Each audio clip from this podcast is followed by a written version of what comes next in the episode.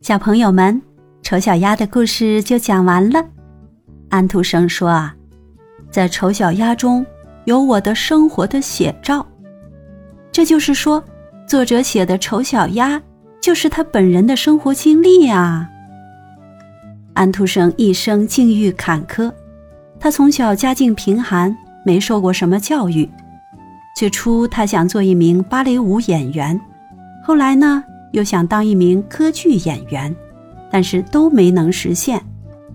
他开始从事创作的时候，因为出身贫贱而不断遭到别人的嘲笑和排挤，但是他毫不气馁，更加不懈努力，终于成为一名享有世界声誉的童话大师。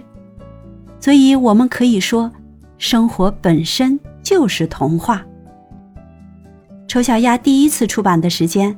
大约相当于中国的鸦片战争时期，写的是一只天鹅蛋在鸭子窝里破壳之后，由于相貌怪异，被同类鄙视厌弃。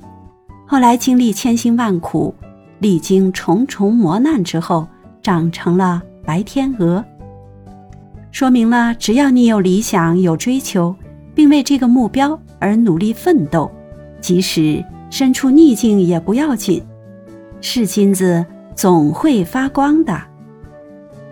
我们每个人的出生环境无法选择，人生中的挫折和痛苦更是不可避免，我们只能坚强的面对。